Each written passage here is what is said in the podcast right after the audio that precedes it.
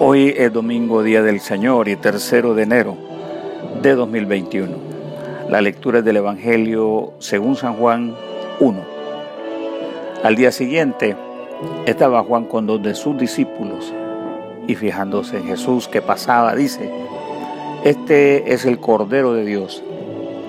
Los dos discípulos oyeron sus palabras y siguieron a Jesús. Jesús se volvió y al ver que lo seguían les pregunta qué buscáis. Ellos le contestaron, Rabí, ¿dónde vives? Él les dijo, venid y veréis. Estos se fueron, vieron dónde vivía y se quedaron con él aquel día. Era como la hora décima. Andrés, hermano de Simón Pedro, era uno de los dos que vieron a Juan y siguieron a Jesús. Encuentra primero a su hermano Simón y le dice, hemos encontrado al Mesías, que significa Cristo, y lo llevó a Jesús. Jesús se le quedó mirando y le dijo, tú eres Simón, el hijo de Jonás. Tú te llamarás Cefas, que se traduce Pedro. Esto es la palabra de Dios.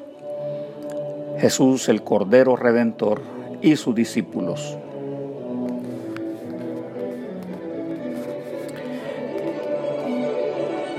El Jesús como Cordero es mostrado al hombre para testimonio de la historia. Dicen los conocedores que el Evangelio de Juan es un escrito doctrinal en forma de Evangelio. Su intención primera es la enseñanza y no la narrativa. La didáctica es su vehículo, el vestido del cuerpo doctrinal, lo que significa que el interés principal de la obra es teológico y no histórico.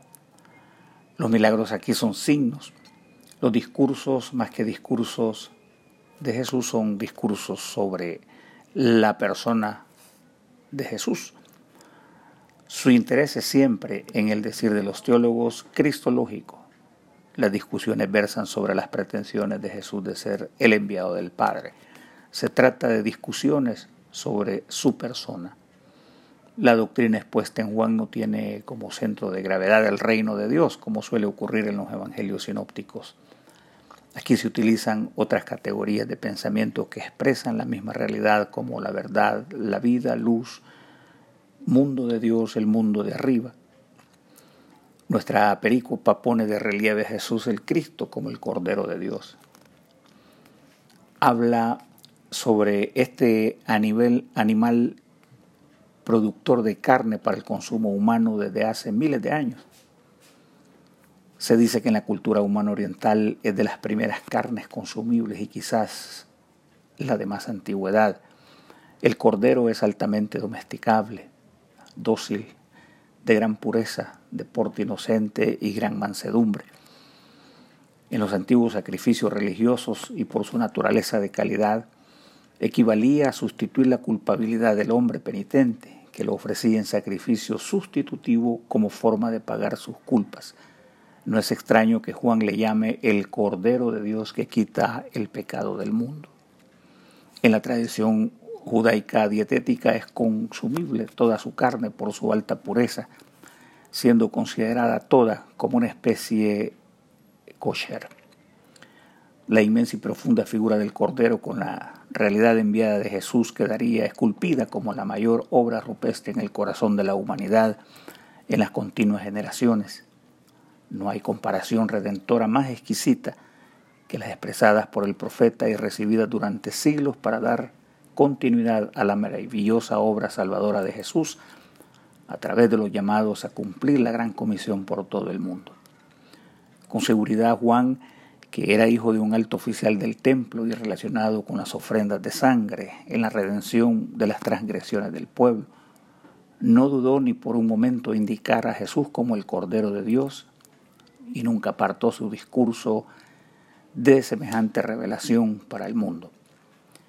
En este misterio, con la participación de este Cordero Pascual, quien una vez su sangre salvó al antiguo pueblo de la mano de sus opresores y de la tragedia de la muerte, deja entender la portentosa obra de Cristo, ahora disponible para el hombre, porque no envió Dios a su Hijo al mundo para condenarlo, sino para que el mundo fuese salvo por él. Y aquí el contenido del mensaje redentor no es otro que el Cordero de Dios que quita el pecado del mundo. Este contenido del mensaje sobre el Cordero recurrente en la didáctica bíblica sobre la actitud de nuestra predicación respecto de Jesús. En la resolución de este profeta de Dios, no había más en su mente que cumplir con las disposiciones del cielo al presentar al Mesías Salvador, a Jesús como el Redentor del mundo. Entre líneas también el texto dice, aquel que me envió a bautizar me dio como señal mesiánica el descenso de la figura como paloma. O sea, no parece haber otra consigna más elevada que proclamar a Jesús, el Hijo de Dios, y su mensaje de redención. Siempre en torno a la figura del Cordero, que es humilde, verdadero, firme, sufriente, consuelo de los pobres, auxilio del desdichado, ejemplo de integridad, alivio del enfermo, solidario con el desposeído, amigo del inmigrante, compañero con el que lucha para el bien de los demás. Este mismo mensaje de Jesús, Cordero de Dios, no ha variado en los planes eternos. No existe variación del objetivo para los escogidos que reciben el llamado de seguir a Jesús. No hay causa para modificar su contenido excepto por los corazones que han sido engañados, porque hay muchos hoy día que ya en sus intenciones y aún por la ignorancia han cambiado el cordero sufriente por sendos lujos, por el amor al dinero, por la fama, el poder, y usan el nombre de Dios para beneficio de su soberbia centrada en el amor del dinero. Es momento de recordarles que en el plan redentor se constituyó eternamente el concepto invencible y a la vez extraño del Cordero y su libro de la vida, quien fue inmolado desde antes de la fundación del mundo. En la fase de la consumación de los tiempos, la figura del Cordero sigue iluminando, reflejándose en cada esquina del reino de Dios, acá en la tierra como en el cielo, y seguirá vigente en la eternidad. Con ello se afirma la centralidad de este Evangelio en el torrente salvador que emana de su sangre divina y su poder para salvar al mundo. No se vale sustituir su inminente gracia por maratónicas recolectas de dinero bajo el pretexto de su Evangelio, o interponer la grandeza de los hombres y la gloria terrenal en vez de depender de su divino nombre. Es hasta engañoso enterarnos que es tan fácil elevar la identidad de un hombre ante la grandeza del nombre que está por encima de los hombres, ante quien debe someterse toda rodilla en cualquiera de los estratos, el terrenal, avernal y celestial. Sobradas razones hubo en la comprensión de sus discípulos este punto cuando no variaron ni un ápice en su propósito. Pablo, sin dudar de esto, escribe a los Corintios su consigna inamovible y estando entre vosotros no quise saber de otra cosa sino de Jesucristo y más estrictamente de este Jesucristo crucificado. Pedro en su discurso en Jerusalén también le recuerda a los impenitentes y violentos conciudadanos, diciendo, sepa pues con certeza toda la casa de Israel que este Jesús que vosotros crucificasteis, Dios le hizo Señor y Cristo. Sus discípulos también, hermanos, deben de ser fieles a este compromiso. A las generaciones actuales de discípulos probablemente no sea grato pagar el costo de seguir a Jesús. La construcción idealizada de un Jesús fuera de la pobreza, el sufrimiento, muy acomodado a los adelantos tecnológicos, etc. En muchos discípulos de hoy no cabe la idea de ver pasar a Jesús e indagar o profundizar sobre su persona en muchas ocasiones estamos dispuestos para saber casi cualquier cosa sobre Jesús sin seguirlo, sin preguntarle, sin enterarnos por nosotros mismos de quién se trata. El Jesús de muchos no es el del Evangelio, sino uno construido con la lisonja de los hombres y hecho para beneficio propio y no para redimir al hombre impenitente.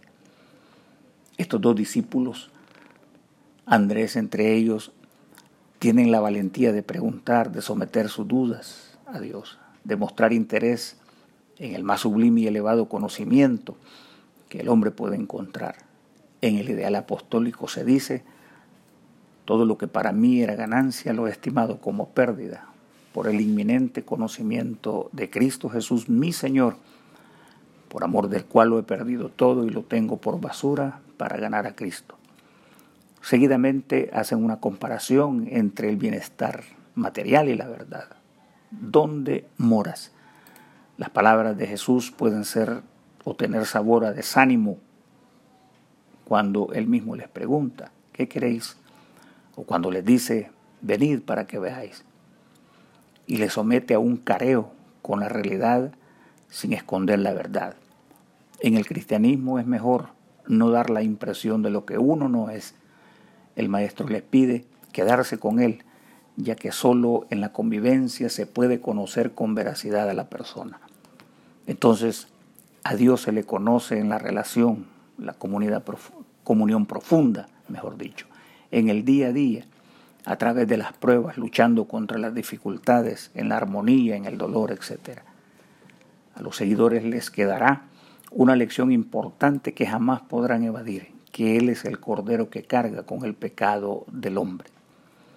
Esta será la fibra de su discurso en adelante, la centralidad de Jesús Salvador y el obis destinado a sustituir al pecador en cualquier parte del mundo, cualquier generación de discípulos que haya estado de paso por la tierra y a las generaciones próximas no dispensa el instrumento de la proclamación y ese cordero inmolado desde antes de la fundación del mundo.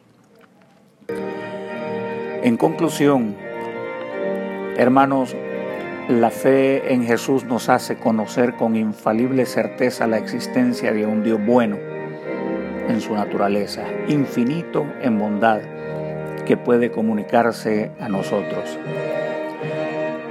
que tiene poder y lo usa para el bien universal.